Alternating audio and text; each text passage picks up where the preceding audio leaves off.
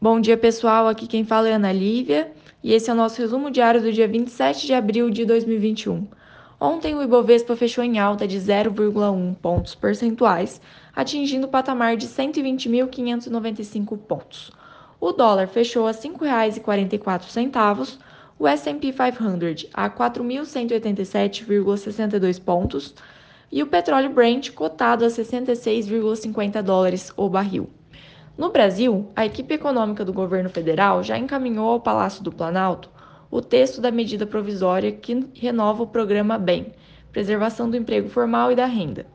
O orçamento reservado é de 10 bilhões para o atendimento de cerca de 5 milhões de trabalhadores.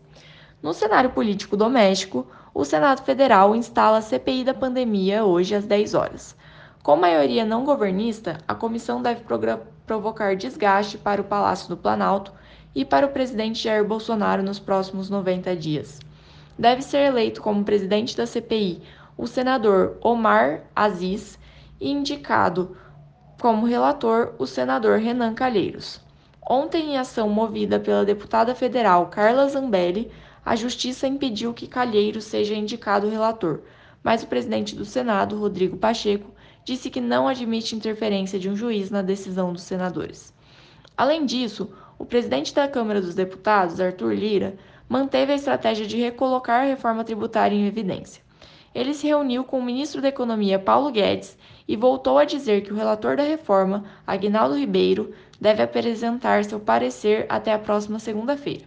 A ideia trabalhada é discutir o tema por partes, com início pela proposta de unificação de PIS e COFINS, já apresentada pelo governo federal.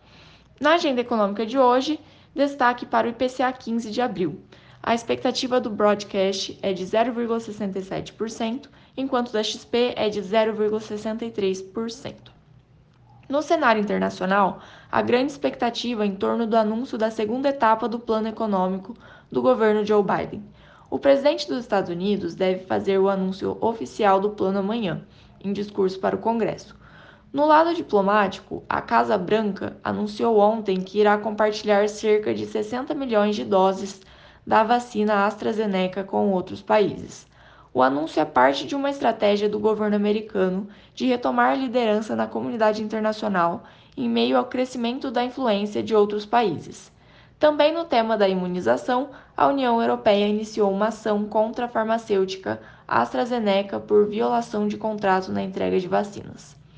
Dados de encomendas de bens de capital fabricados nos Estados Unidos em março reforçaram as estimativas de aceleração do crescimento econômico do país no primeiro trimestre, como reflexo dos volumosos estímulos fiscais adotados pelo governo e da melhoria das estatísticas rela relativas à crise sanitária da Covid-19. Bom, pessoal, essas são as principais manchetes do dia. Para demais dúvidas, entre em contato com alguns dos nossos assessores. Tenham um excelente dia!